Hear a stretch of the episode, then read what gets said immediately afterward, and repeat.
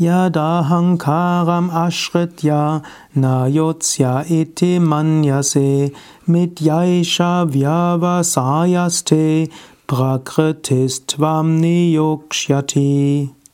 Krishna, der Lehrer, spricht. Wenn du voll Eigendünkel denkst, ich werde nicht kämpfen, dann ist dieser dein Entschluss sinnlos. Die Natur wird dich zwingen. Namaste und herzlich willkommen zum 59. Vers des 18. Kapitels des Bhagavad Gita Podcasts. Mein Name ist Sukadev von www.yoga-vidya.de. Wir sind in der Bhagavad Gita, dem Zwiegespräch zwischen Krishna, dem Lehrer, und Arjuna, dem Schüler. Wir sind im letzten Kapitel, dem 18. Kapitel, wo Krishna nochmals die wichtigen Lehren der Bhagavad Gita zusammenfasst. Hier im 59. Vers sagt Krishna, wenn du denkst, ich werde nicht kämpfen, dann ist dein Entschluss sinnlos, die Natur wird dich zwingen. Tief im Inneren spürst du, was zu tun ist. Tief im Inneren ist der tiefe Wunsch, etwas zu tun. Ab und zu mal sagst du, nee, ich mag nicht, ich habe keine Lust mehr, ich will mich zurückziehen, ich gebe das ab. Vorübergehend mag das auch klappen. Aber nachher spürst du eine Unzufriedenheit. Nachher wirst du merken, ich hätte etwas tun müssen. Dann wirst du in einer anderen Situation das tun müssen.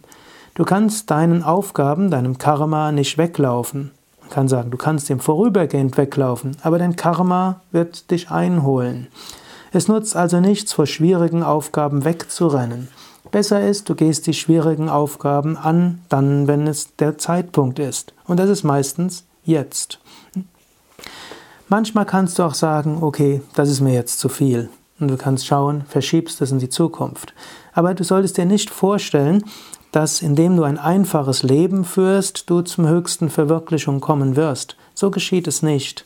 Die höchste Verwirklichung ist die schwierigste Sache überhaupt. Es ist vielleicht auch die leichteste, weil es deine wahre Natur ist, aber es ist auch die schwierigste. Und da gilt es durchaus, dich zu bemühen. Ich erlebe es immer wieder, dass Menschen wegrennen.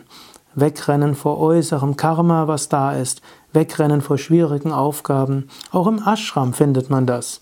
Im Ashram sind ja Menschen, die ihr Leben gewidmet haben, das Höchste zu suchen. Aber sie rennen dann weg. Wenn es schwierig wird in ihrer Aufgabe im Arbeitsbereich, haben sie eine Neigung zu sagen, ich gebe meine Aufgabe ab. Oder sagen, hm, sieben Stunden sind vorbei, jetzt soll es jemand anders machen. Meine Erfahrung ist immer, Diejenigen, die so sich verhalten, selbst wenn sie nachher mehr Zeit haben für die Meditation, entwickeln sich erheblich weniger als die, die engagiert sind. Die, die engagiert sind, haben langfristig die mystischeren und die tieferen Erfahrungen. Die müssen zwischendurch auch durch die Hölle gehen, die müssen zwischendurch auch durch das Gefühl gehen, ausgenutzt zu werden. Sie müssen durch das Gefühl haben, über ihre Kräfte hinauszugehen. Manchmal müssen sie durch das Gefühl gehen, als ob sie ausgebrannt wären. Manchmal haben sie das Gefühl, sie kriegen es überhaupt nicht hin. Aber das sind dann die Momente, wo man sich ganz Gott hingibt. Indem man wirklich alles gibt, indem man sich bedingungslos Gott anvertraut, alles tut, was zu tun ist, sich bemüht, ja auch innerlich mal kämpft gegen äußere und innere Widerstände, das aber mit Liebe und Hingabe und ganz Gott dargebracht, so, so kommt Transformation, so kommt spirituelles Wachstum, so erfährst du das Höchste. Dabei, da, daher, sei dir jetzt bewusst, gibt es irgendwo, wo du dich besonders bemühen musst sei es Engagement in deinem Job, sei es Engagement in deinem Yoga-Unterricht, sei es in, ein, in deinem uneigennützigen Engagement in einem Verein, in einer Initiative, sei es auch im Bemühen um dich selbst, sei es im Umgang mit deinen Kindern. Werd dir bewusst, wo musst du dich bemühen, wo ist sogar Kämpfen angesagt. Also jetzt nicht Kämpfen, gewalthaftes Kämpfen, aber Kämpfen im Sinne von bemühen, Kämpfen im Sinne von engagieren, Kämpfen im Sinne des Maßprinzips, Dinge anzugehen. Und dann gehe es an. Wenn du denkst, ich will mich nicht bemühen, ich will mich nicht anstrengen, wenn du so denkst, dann ist dieser Entschluss sinnlos, sagt Krishna. Die Natur wird dich zwingen. Wenn ich in diesem Moment, im nächsten Moment, wenn ich in diesem Leben, im nächsten Leben. Du erreichst das Höchste nur, wenn du dein Karma erfüllst. Auch Jesus hat das gesagt. Du wirst ne, Gott nicht erfahren, wenn du nicht den letzten Punkt deines Karmas, deiner Aufgaben erfüllt hast. Mir ist jetzt gerade nicht die richtige Wort der Bergpredigt bekannt. Wer die Bergpredigt kennt, weiß das, wo er irgendwo sagt, ich bin nicht gekommen aufzulösen das Gesetz und die Propheten. Wahrlich, ich sage euch, ihr werdet nicht das Höchste erreichen, wenn ihr nicht den kleinsten, das Kleinste auch zurückgezahlt habt. Auch wenn das jetzt nicht der wörtlich korrekte Zitat ist, aber wer die Bibel kennt, weiß, worum es geht. Man muss jedes Karma erfüllen, mindestens jedes Karma, das eine Lektion für einen bereithält. Es nutzt also nichts, ein, zu versuchen, ein einfaches Leben zu leben und wegzurennen. Spirituelles Leben ist keine Weltflucht, im Gegenteil, spirituelles Leben ist sich bemühen.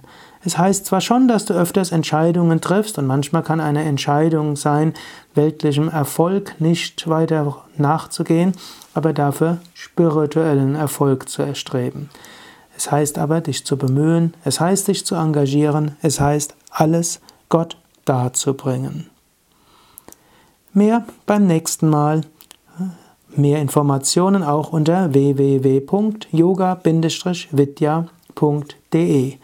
Es gibt auch ein Bhagavad Gita Portal, ein Bhagavad Gita Podcast. Wenn du auf unseren Internetseiten yogavidya.de gehst und nach Bhagavad Gita suchst, in dem Suchschlitz oben rechts auf der Seite eintragen, dann kommst du auf die ganze Bhagavad Gita Seiten, wo die gesamte Bhagavad Gita rezitiert ist, du die Übersetzung findest von Swami Shivananda, Kommentare von mir, von Swami Shivananda und anderen, wo du die Bhagavad Gita auf Devanagari in Sanskrit-Transkription findest und vieles, vieles mehr.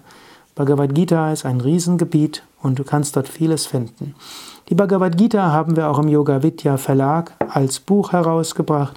Es gibt sowohl Bhagavad Gita mit Kommentaren von Swami Shivananda als auch Bhagavad Gita mit meinen Kommentaren. Alles Gute, bis zum nächsten Mal. Om Shanti.